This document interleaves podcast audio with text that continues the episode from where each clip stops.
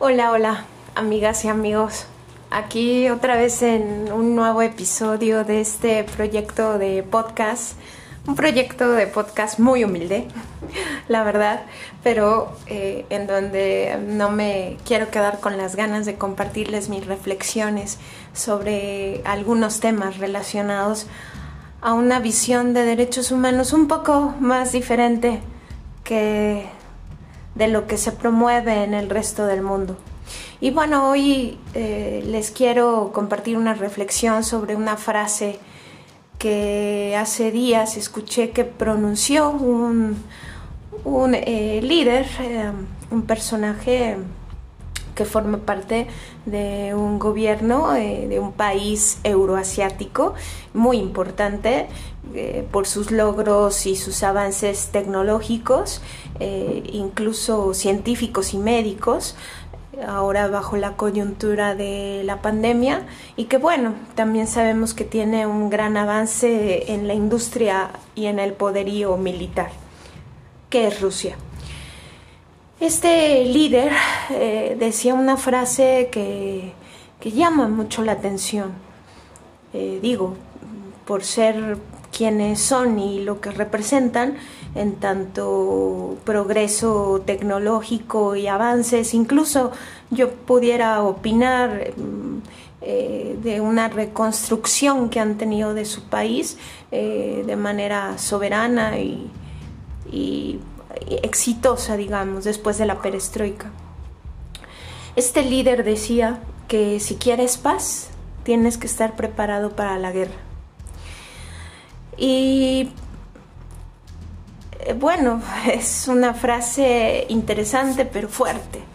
Fuerte porque creo que devela que podemos estar avanzando en muchísimos rubros, menos en el que nos debería de importar a todas y todos. Es decir, hacia dónde vamos como, como humanidad. Y es que esa frase encierra en sí misma lo que también eh, el sistema colonial, patriarcal, capitalista, financiarista que estamos viviendo en estos momentos, promovido por países o por gobiernos de ciertos países que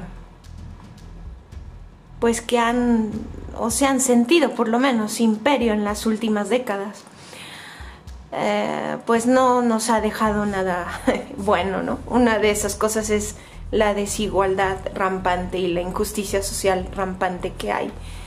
El que uno, el 1% de los, las personas que viven en este planeta posean la mayoría de los recursos tanto agrícolas como industriales, como propiedades, y que el otro 99% de la humanidad vivamos en condiciones,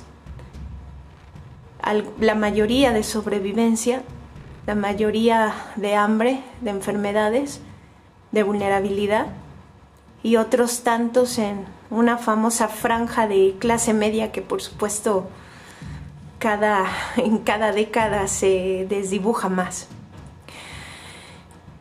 Y bueno, pues sí, eh, este tipo de frases nos develan que nos falta muchísimo para entender lo que también creo que ya les había compartido en otro podcast, que mm, bajo esos ideales de la Revolución Francesa que tanto se, se pregonan y se promueven como los pilares del liberalismo y de los derechos humanos, ¿no? Obviamente desde una visión occidental, esto de hablar de libertad, igualdad y fraternidad, este último, fraternidad, es lo último, lo la, la, esencia nula que hemos tenido por, por muchos siglos. Y mi reflexión también va en el sentido de qué tanto encierra esta frase en torno a, a, promover la dependencia de la violencia como un mecanismo y como una única forma de subsistencia. Y vean, por ejemplo, dos, dos situaciones que les doy. Desde el pensamiento colonial, imperialista, muchos en estas últimas décadas han promovido que, bueno, los recursos de este planeta, pues algunos son finitos, ¿no? Y que dada la cantidad de personas que existimos en este mundo, pues no, no, no habría recursos para todas y para todos, por supuesto, ¿no? Y que esa es la razón de la desigualdad, porque si hubiera un estándar, un nivel de vida eh, para todas y para todos iguales, tendríamos que tener tantos planetas, ¿no? Para poderle dar ese estándar de vida. Y es que ese es el problema, ¿no? Hablan de un estándar de vida no hablan del reconocimiento de lo que a cada persona o a cada grupo, a cada barrio, a cada familia le hace sentido para afirmar su vida. Esa es un poco esta visión que, se tiene y por eso también es colonial, además de capitalista, eh, es esta forma de imponer su, su modo de vida, su estándar de vida. No estamos hablando de estándares de vida, Estamos hablando de que con ese, esa acumulación grosera e insultante que tienen, sobre todo de dinero, mucho de, mucho de él mal habido, por cierto, porque creo que está muy claro que en este sistema monetario eh, no se sostiene por el valor del trabajo y tampoco se sostiene por la producción de servicios.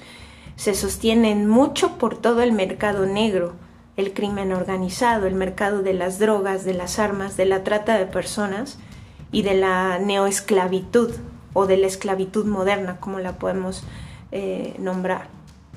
Y bueno, pues eh, estamos hablando de que si esa acumulación grosera, insultante, se distribuyera de una manera más equitativa, la gente no tendría que desplazarse para buscar oportunidades de trabajo y podría quedarse en sus lugares de origen y sobre todo podría tener algo que comer diariamente. Ese es un ejemplo. El otro ejemplo, eh, que es creo me parece el más eh, preocupante, es cómo también en nuestras relaciones interpersonales ponemos a la violencia como un factor dependiente del éxito de nuestras mismas relaciones. Y miren, les voy a comentar algo. Tengo amigas y amigos que mm, en confianza, compartiendo, han reconocido